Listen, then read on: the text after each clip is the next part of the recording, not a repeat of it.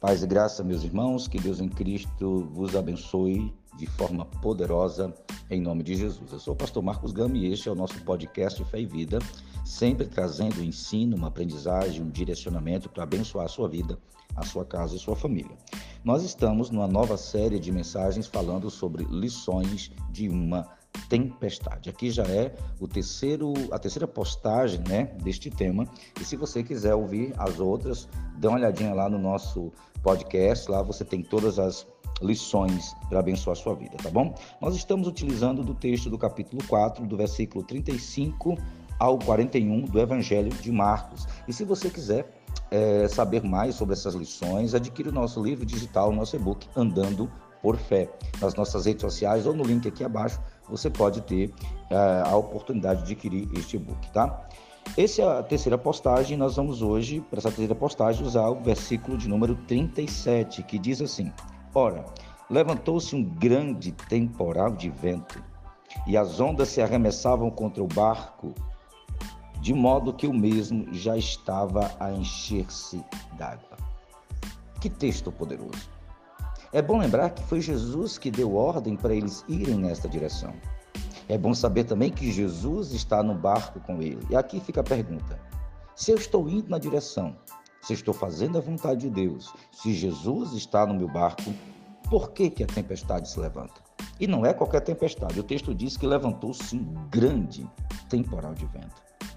Nesse momento, muitos cristãos se inquietam, se indagam: como pode isso acontecer? Como isso pode acontecer? Eu estou na direção, Jesus está no barco, tudo está indo bem e levantou-se um temporal tão grande.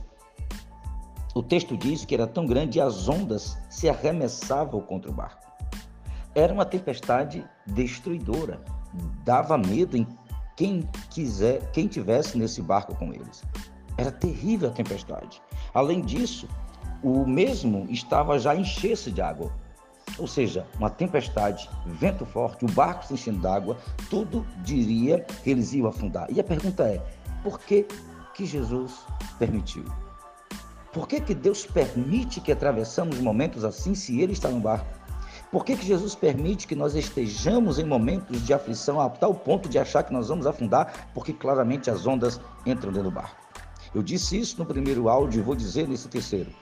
Quando Deus nos dá uma tempestade, ou quando Deus permite que nós atravessemos uma tempestade estando à vontade dele, é porque ela tem um propósito.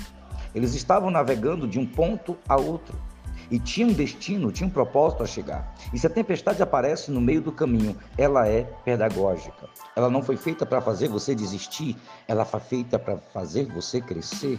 Ela não foi feita para fazer você morrer, ela foi feita para fazer você ficar forte. Ela não foi feita para fazer você submergir para você ser destruído, mas para você ser renovado e fortalecido em novas experiências que até hoje você não tinha tido. As tempestades contrárias dentro da direção de Deus vêm para tirar-nos de um nível de espiritualidade, de um nível de fé, de um nível de conhecimento, de um nível de dimensão e levar-nos a outro.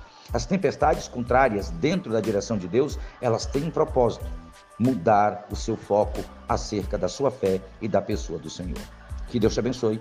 Vejo você no próximo áudio, em nome de Jesus. E se quiser aprender mais, adquira o nosso livro, o nosso e-book, nosso livro digital, nosso e-book, Andando por Fé. Deus te abençoe.